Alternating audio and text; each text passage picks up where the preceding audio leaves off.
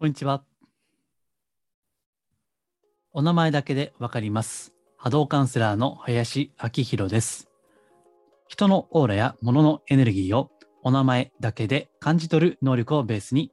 スピーチャー的なカウンセリング、ヒーリング、守護霊リーディング、タロットリーディングなどを行っています。今回のテーマは、人生の意味、生きる意味を考える。誰もが自分を深く肯定する力を持っている。といったテーマで話をいたします。その前に久々に告知なんですけども、えまだちゃんと日は決めていないんですけども、え今度セミナーを行います。えテーマは祈りですね。え人生を根本から輝かせる祈りについて、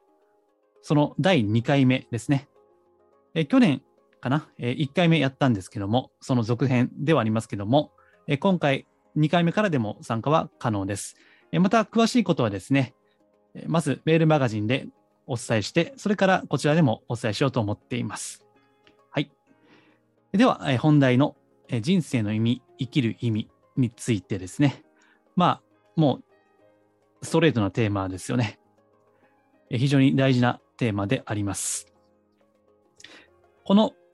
今回の音声の配信の前日にブログを出しています。同じタイトルですね。ですから、細かい部分はご興味あれば、ぜひブログを読んでいただければと思います。URL も概要欄に貼っておきます。これは音声ですので、もうちょっとざっくばらんな話ですね。あと、ブログでは書ききれなかったことなどですね、話をできればと思っています。さあ、人生に意味はあるかないかということですね。えー現代はですね、人生に意味が感じられない時代ですよね。でもそれはもう、まあ難しい話をすれば、この近代というのが始まってからずっとあるわけですけども、それが昨今では例の感染症ですね。それとか、今は例の紛争ですね。まあ、あえて名前は言いませんけども、それらの混乱によってですね、ますます生きる意味ですね、その価値が感じられにくくなっている時代ですね。ただ、まあ、個人的なことを言うとですね、私は実はもう、中学生か高校生ぐらいで、人間は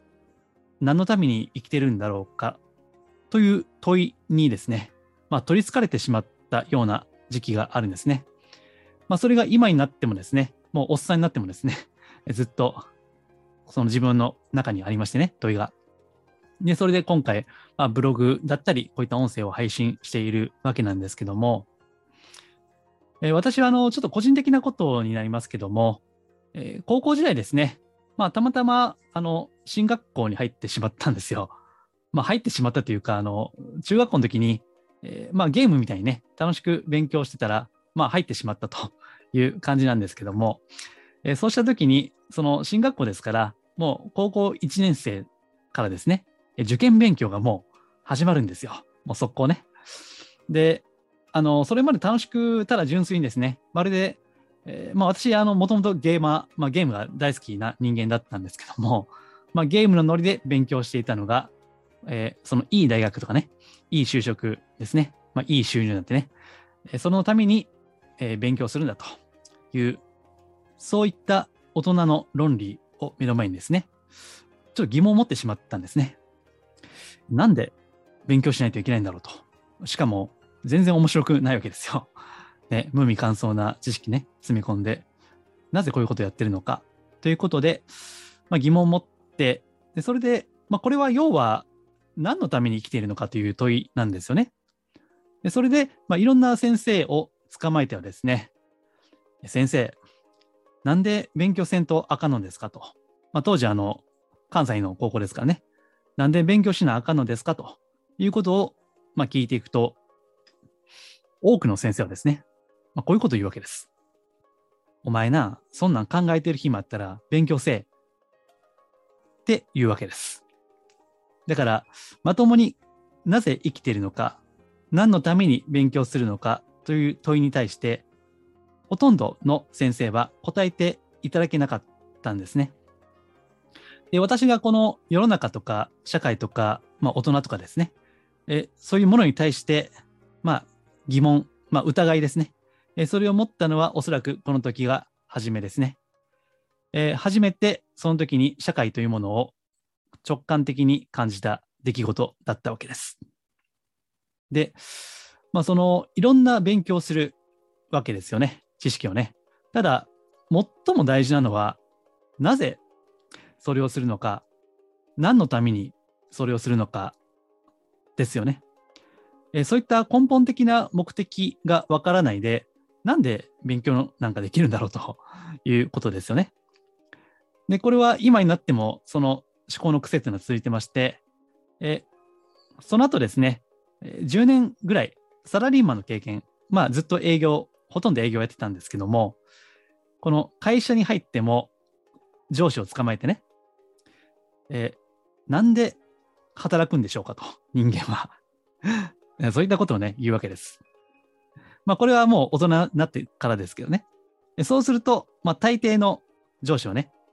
お前そんなことを言う暇あったら働けよと。何言うとんねんみたいなね。まあ、もうほとんどそうです。だから、まあ、高校時代に感じたこと、そして社会人になって感じたことですね。もうみんな大体一緒なんですね。えー、つまりどういうことかというと、ああ、多くの人はあんまりこういった根本的なことは考えないんだろうなと。いや、本当は大事だと思っているかもしれないが、考えないようにしているということをもう感じざるを得なかったわけですね。それが良くも悪くもこの、まあ、地球というね、こう人間の社会なのかなということを感じているわけです。えただ私はあの理屈っぽい人間でもありますんでね、やっぱりなぜ、なぜなのか、それがわからないと、まあ、気が済まない性分なんですよ。でそこで、え今回の音声だったりブログを書いているわけですけどね。で、その人生は何のためにあるのか、生きているとはどういうことかということをずっとずっと、まあ、いろんな本読んだりね。あと、そうですね、高校生の時は、あの、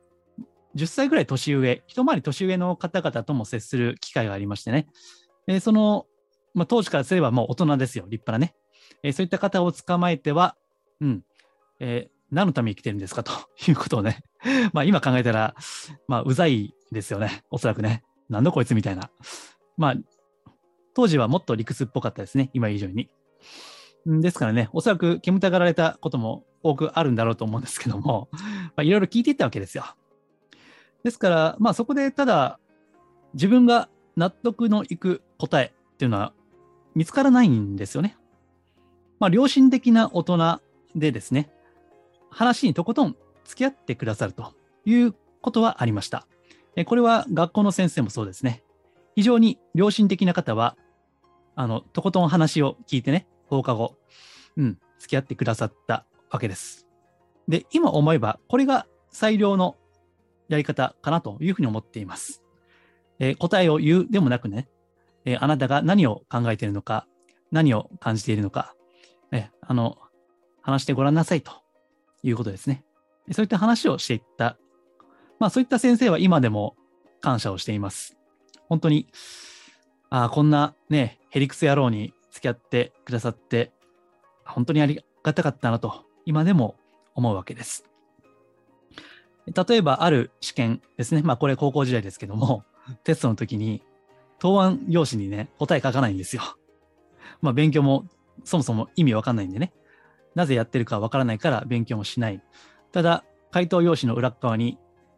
えー、人はなぜ生きるか。そして、まあそういった、その時に読んだ本ですよね。まあ当時は哲学書とかもう意味もわかんないよね。小難しい本結構読んでたんでね。その、そこで感じたこと、考えたことをただ書くということで。ただまあその時は、その答案用紙書いた、その教科の先生ですね。まあ、非常に良心的な、今振り返っても、あの、よく、うん、人生というのを考えておられる先生でしたので、それで私ね、あの、高得点取ったんですよ。あの、答案全く書いてないんですけどね。まあそういった先生もね、おられるおかげで、まあ発狂せずに、うん、なんか、まあ、打つとか、まあギリギリ何かけてね、ならずに済んだのかなというふうに思うわけなんですけども、さあ、まあ、いろいろそれで納得いく答えが見つからないんでね、ずっとこう人生の意味は何だろうかということを考えていったその結果ですね、あることに気づいたわけです。まあ、これね、あの自分で考えてあのびっくりしたんですよね、自分で。えそれは何かと言いますと、人生に意味があるかないかね、まあ、そういったことを考えるわけだけども、えたとえ人生に意味があると思ったとしても、いや、人生なんて意味がないよと、無意味なんだと。いうことを思ったとしても、いずれにしても人間は何か意味見出している。必ず何らかの意味を見出している。たとえ無意味であったとしても、それは無意味という名の一つの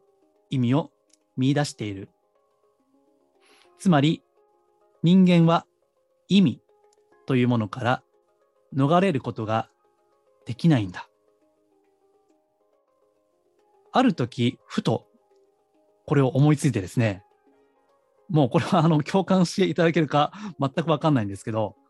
もうびっくりしたんですよね。はあ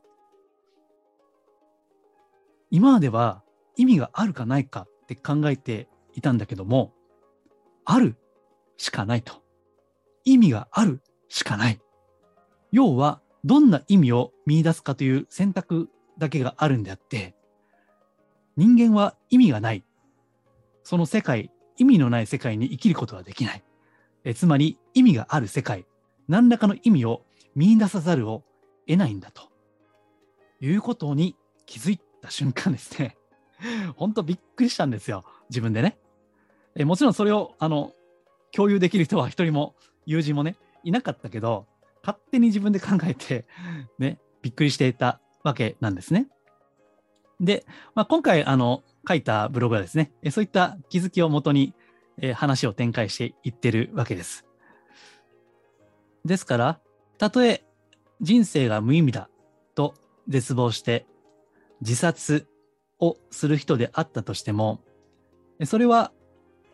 例えば死ねば楽になるとかね、死ねばこの苦しみから解放されるだろうということですね。まあ、本当はスピーチャー的には例外を除いて違うんですけども、ただその人にとっては死もまたですね、一つの意味なんですね。ですから人間は自殺にすら一つの意味を見出している。だからこそ自殺に伴うおそらく何らかの痛み、苦しみも、まあ、ある意味では耐えるですね。それを乗り越えることができるわけです。人間は意味の中に生かされているということもできますね。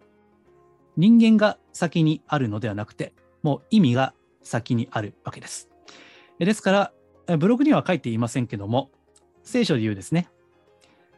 まずはじめに言葉ありきってね、冒頭ありますよね。あれ、言葉っていうのはつまり意味ですから、すべての存在に先んじてですね、まず言葉がある。そして意味があるということですね。ということはですよ。人間は何らかの意味を、たとえ無意味であったとしても、意味を見出さざるを得ないとすればですね、人生に意味があるかないかではなくて、どんな意味を選択するか。もっと言えば、人生に意味があると思う人にとっては、その人生は意味があるもの。そして人生には意味がないと思う人にとっては、その人生は意味がないものであると。非常に言葉にすれば単純なことなんですけども、これは今、これ喋っていてもですね、なんて不思議なんだろうと。いや、本当にこれは、なんていうかな、想像の、想像というのはクリエーションですね。クリエーションの想像。もう想像の秘密だなということすら私はなんかジーンとしてしまうわけです。何回思っても不思議な感覚がする。まあこれもね、あの、どれぐらい共感していただけるかわかんないんですけども、うん。ただ、みんな、まあ、つまりね、自分次第なわけですよ。簡単に言えばね。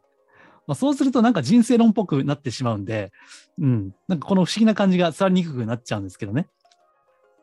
なので、よく自己啓発の世界で言われるですね。人生は思い通りになるという表現ですね。まあ、これは実は前回のメルマガですね、ここでは批判的に書いたので、まあ、なかなか解釈が難しい部分ではあるんですけども、この人生は思い通りになるっていうのは、一面では真実であり、そしてまた違う側面においては嘘なわけですよね。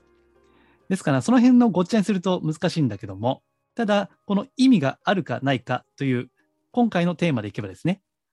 ある意味では思い通りになるわけです。えー、少なくとも意味については思い通りになるわけですね。まさにその意味においてはですね、意味が、人生に意味があるかないかを決める、その責任ですね。それは自分自身にあるということなんですね。えですからこれは見方によってはかなり厳しいことですね。というのは、まあ、いろんなこう職業柄ご相談をお伺いしていましてね、中にはとてもま大変なこう背景を持っておられる方もいらっしゃる。ですから、その背景によって人生に意味が感じられない。何のために生きているのかわからないですね。そういったことをおっしゃる方もおられるわけです。えそういった方に対して、まあ安易にですね、いや、人生っていうのは意味があるって、そう思えばあるんですよと。だからあなたもそうした方がいいよと。いうことはですね、まあね、やっぱ言えないですよね。だって、そう思えないからね、悩んでいらっしゃるわけですから、頭ごなしに言うことはなかなか難しいんだけども、ただ、あくまでその原則ですね。原則を考えれば、人生に意味があるかどうかを決めているのは自分次第ということになるわけです。うんまあ、ただですね、まあ、そんなこと聞いても、じゃあ、じゃあ人生に意味があると思えばいいんだなと思って、すっと、どんなことにも意味がある。よくスピーチャル業界でね、言われるように、すべては必然ベストでね、すべて良いこと思えますかと。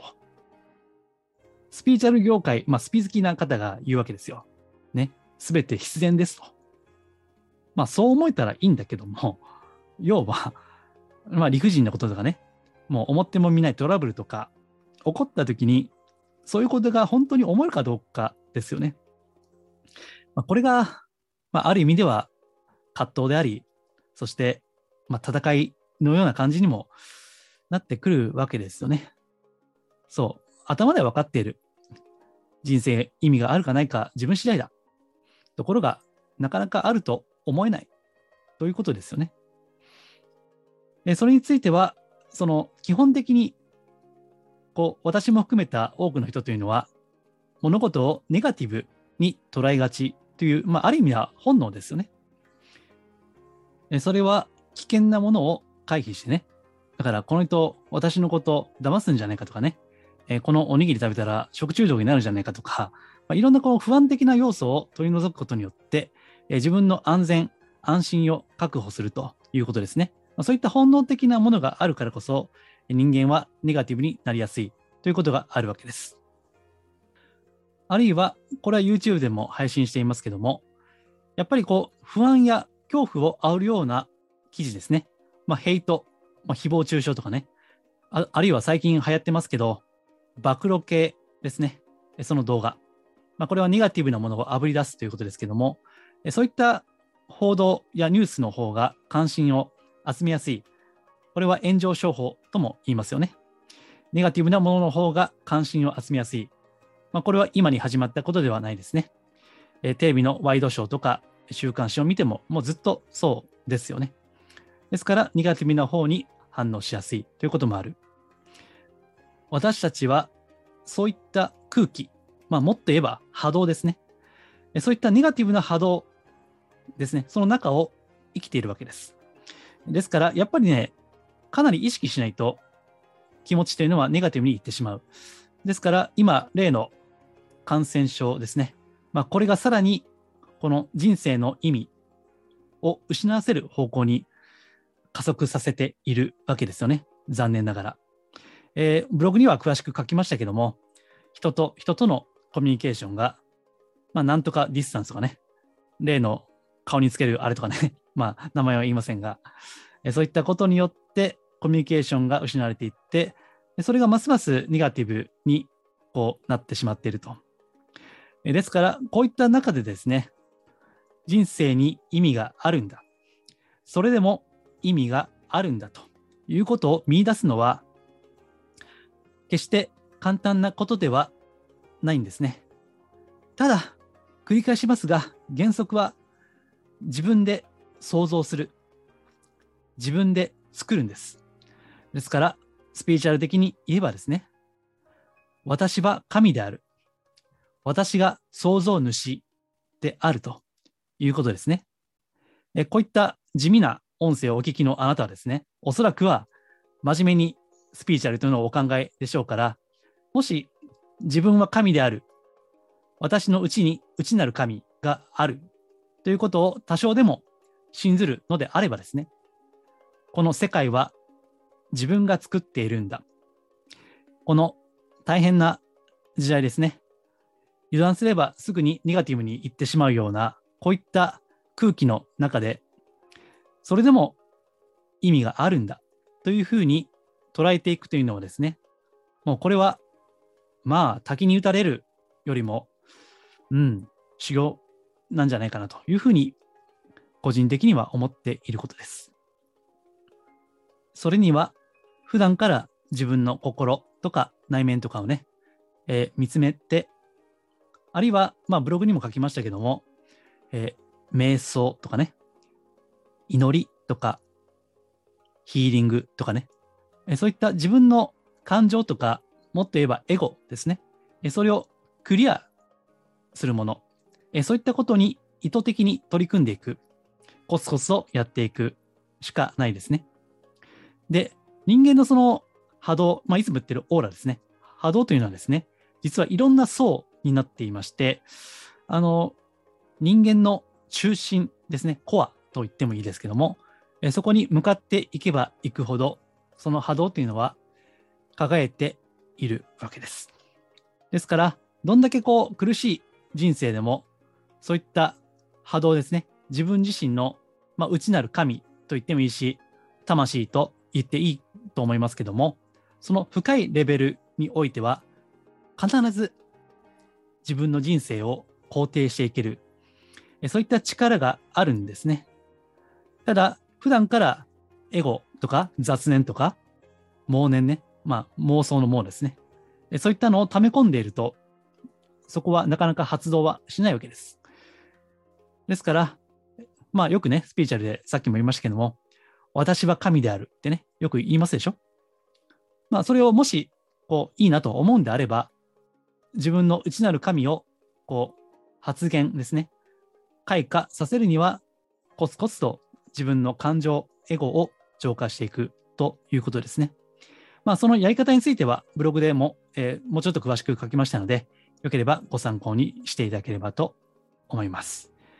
え今日は人生の意味はあるかないか、え誰しも自分の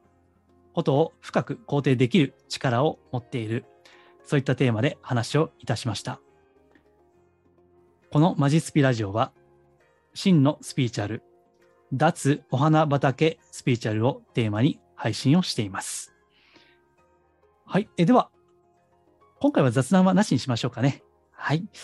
えでは、以上です。ありがとうございます。